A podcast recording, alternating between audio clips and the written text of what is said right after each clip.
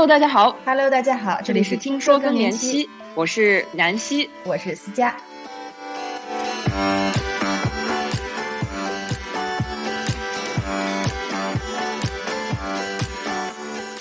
今天我们给大家带来一期《更早知道》，和大家分享一下我们最近看到的一些文章、新闻、研究等等等等。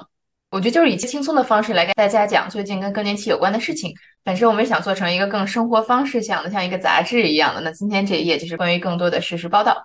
咱们就不用多说废话了。南希，你先来上头条吧。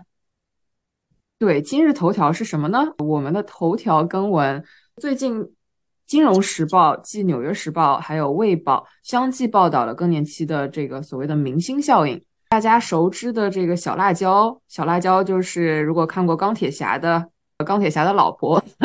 这个小辣椒创立了自己的更年期品牌。那相继呢，很多的这个名人大咖，包括 Michelle 奥巴马，就奥巴马的老婆，也有在很主流的媒体上聊他自己的潮热。那 Oprah 就是奥普拉秀的那个奥普拉，他也聊了自己的心悸、心慌，在更年期期间的一些困扰。那包括 Davina 是一个英国的，可能大家不是很熟识，他是在英国一个一个明星啊、呃，他也在聊他的一些，比如说皮肤干燥啊，然后包括性生活的这一些不适啊，还有他的一些睡眠问题。就是随着这些明星效应呢，大家真的主流媒体就曾经觉得我做更年期这个事情很奇怪的人都相继给我发了这一些报道。啊、然后我觉得、呃，真的大家越来越多的人都在，可能也是因为明星的这个效应开始关注这一期，啊、就可能比较可惜的是，我们还没有看到说有这个亚洲的这个明星人物来被关注到啊、就是或者是 come out of closet 来聊这个话题，嗯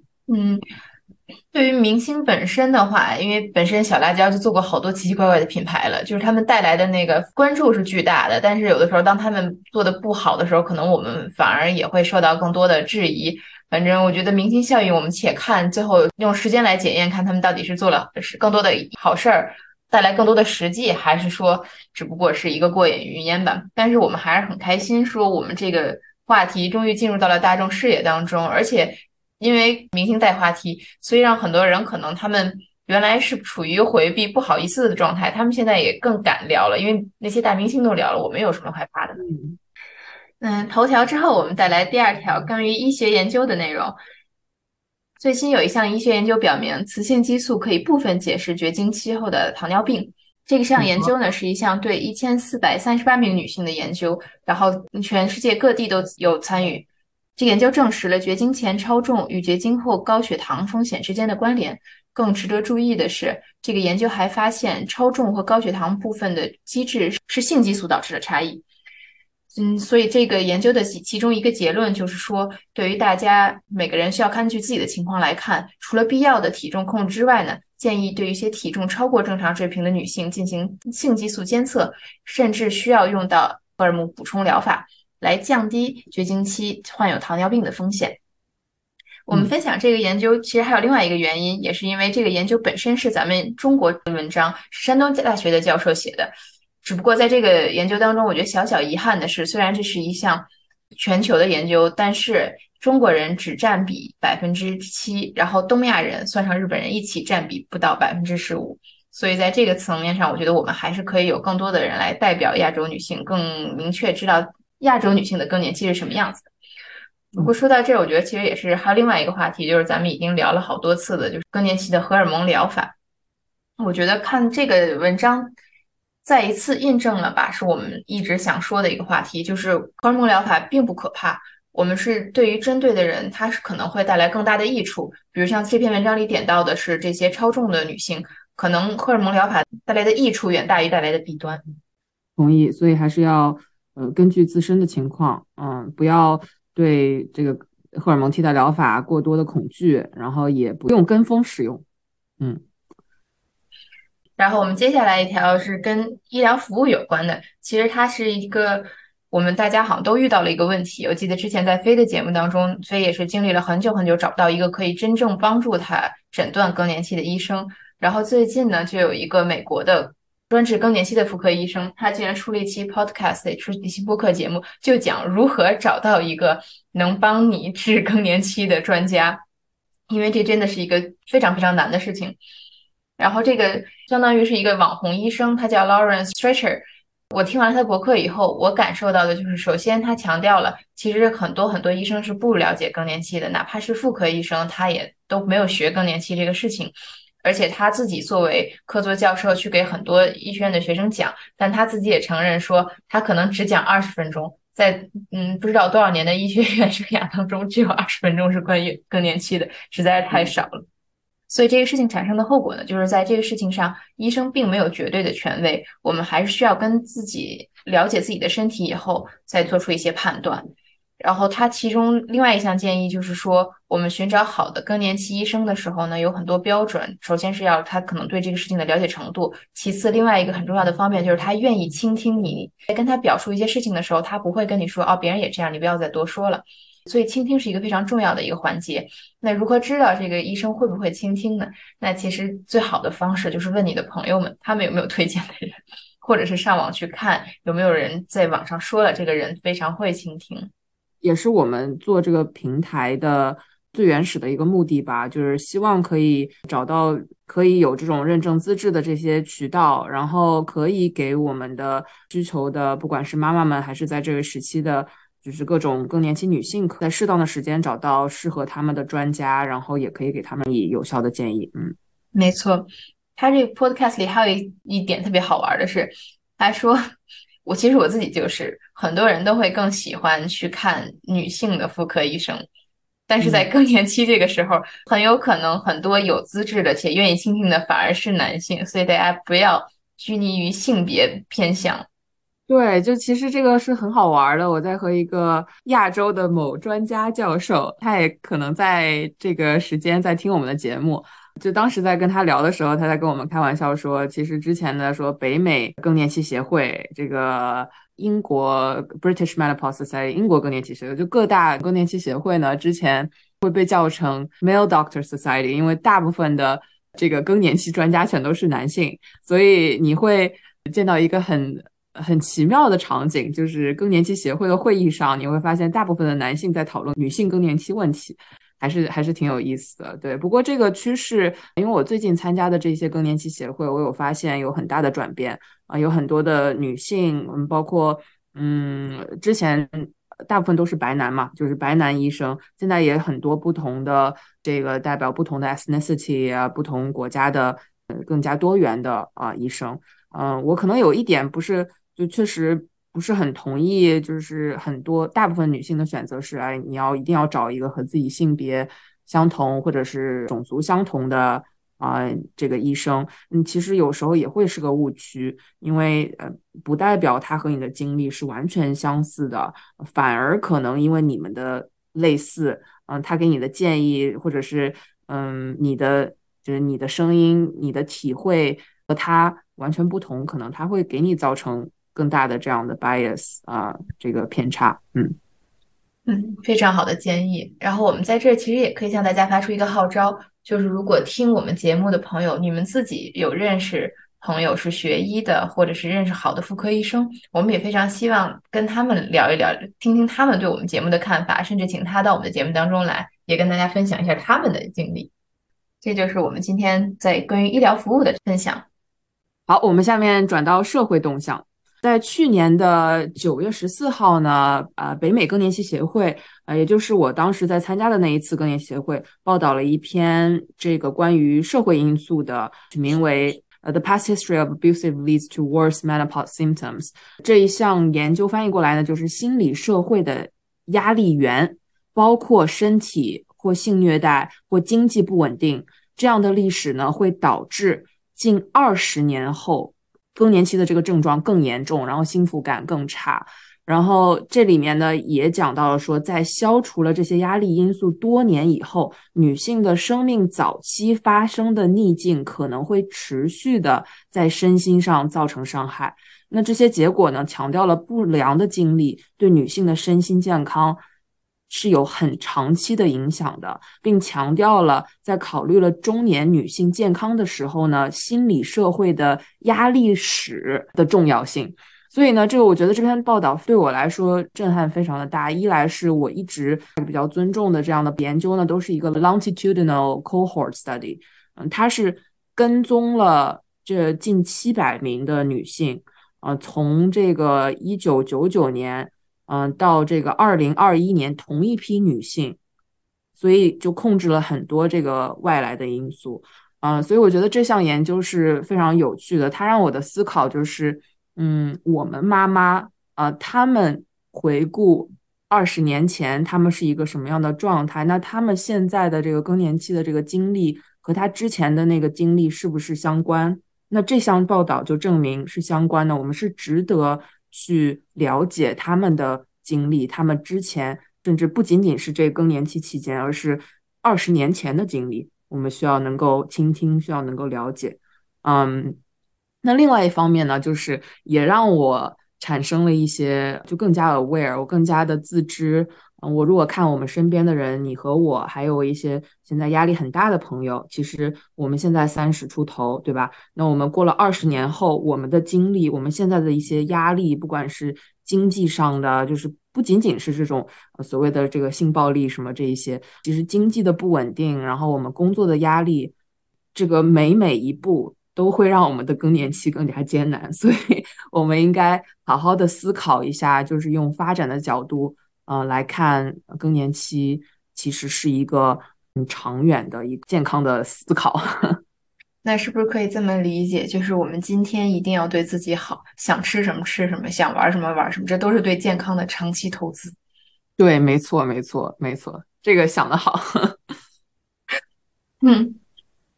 对，同样是社会动向，我们还有另外一个新闻。这个新闻是在苏格兰开始的一个更年期咖啡，这个倡议正在获得越来越多的关注。更年期咖啡就是 Menopause Cafe，是一系列的 pop up 聚会，不定期、不定地点组织的聚会。它的目的就是提高对更年期的认识，然后并允许大家每个个体来分享自己的经验，相互交流。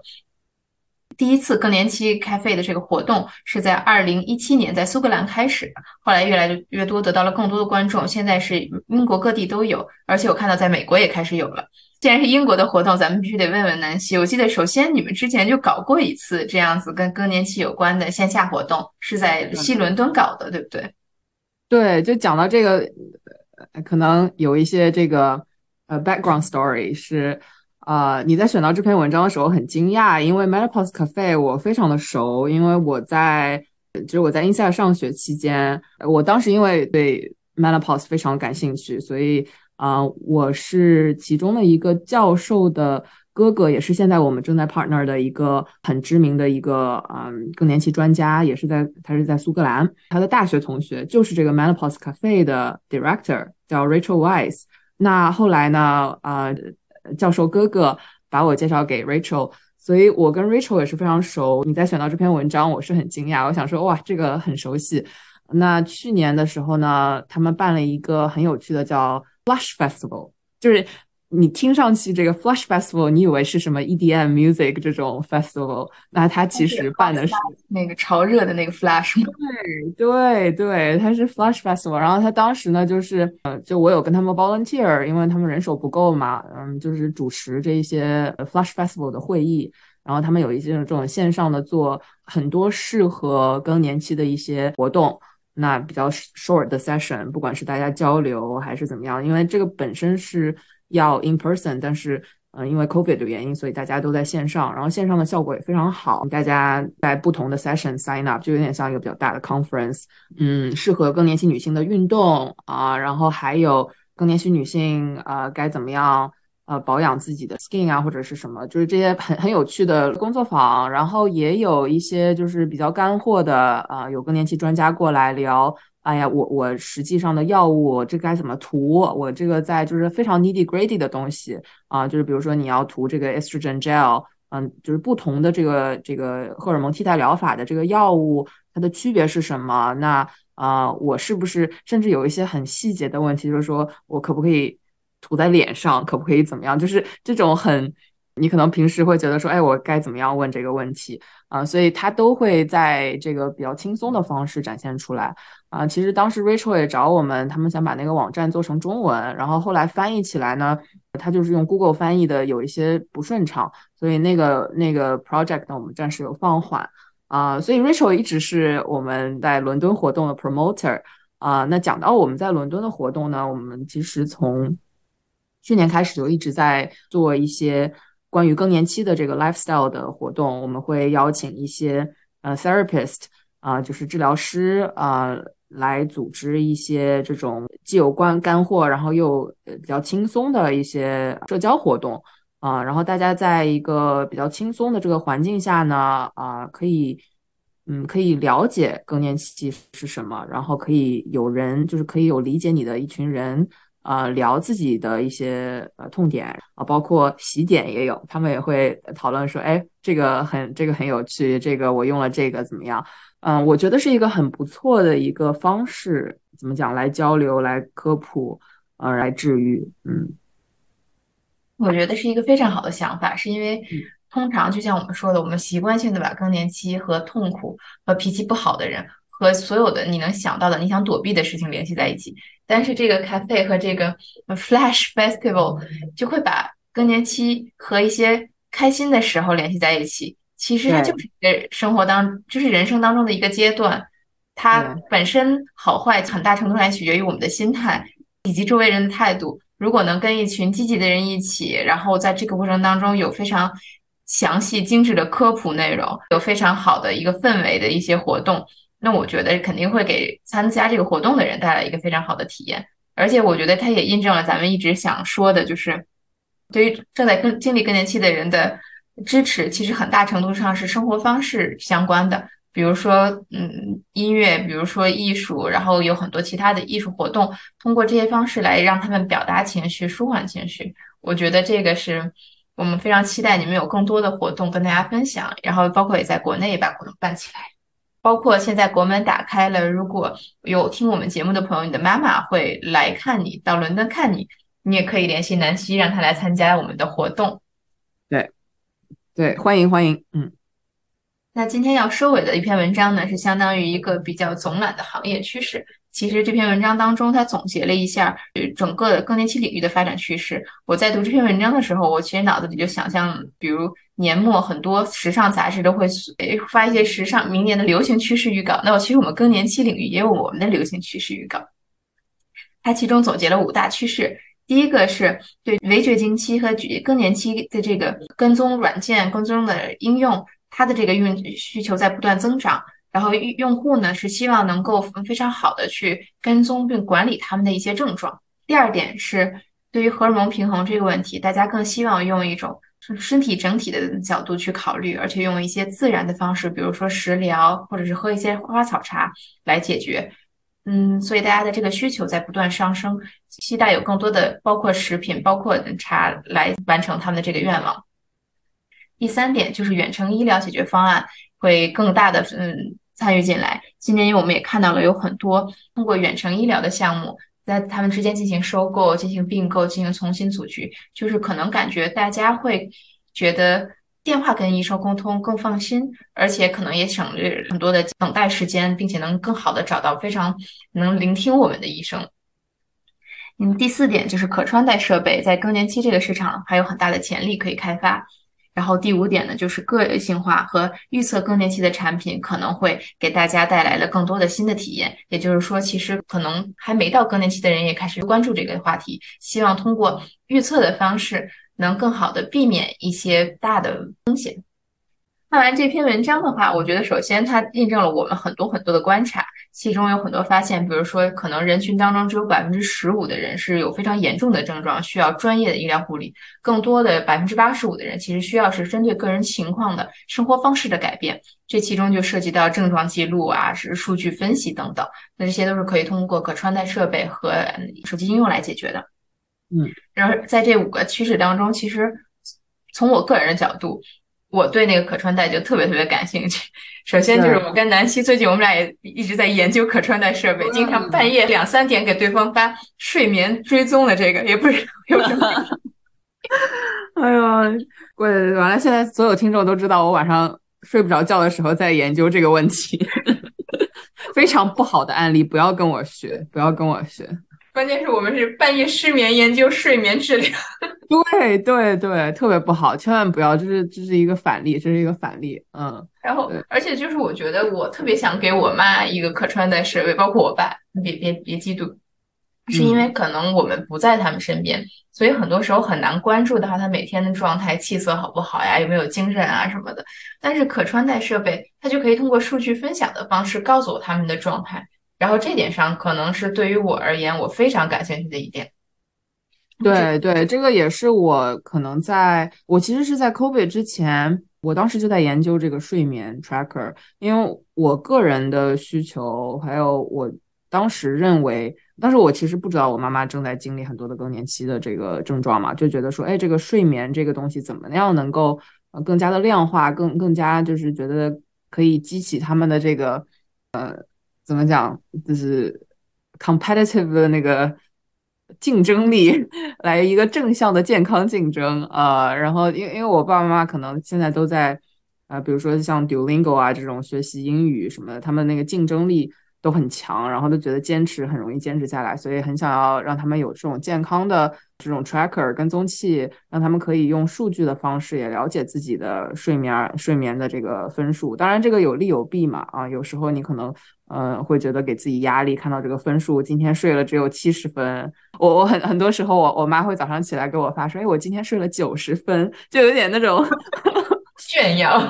对，就炫耀，我今天睡了九十分，然后。然后我爸也会说：“你看我今天游泳才游了这么多。”那当然，这个 tracker 我们也在呃尝试嘛，就是之前用的。我可能现在先不讲那个。如果如果大家有兴趣的话，可以私信给我，我可以分享我对所有的 tracker 的很深入的这个调研。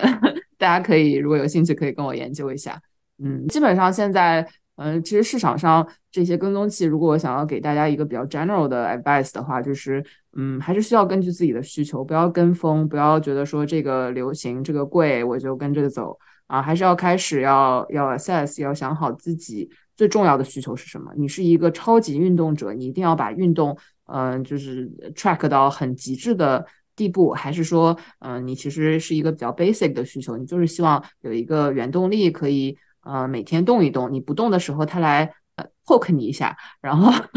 就是这样的，然后或者是像你讲的和家人分享，那嗯，对，就类似这样，我们可以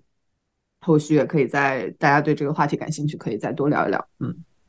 那不知道这五个趋势里头还有没有其他趋势让你觉得哎眼前一亮，或者是让你有非常多的感想？嗯，其实总体来讲，我没觉得说这些非常的 surprising，因为。我们和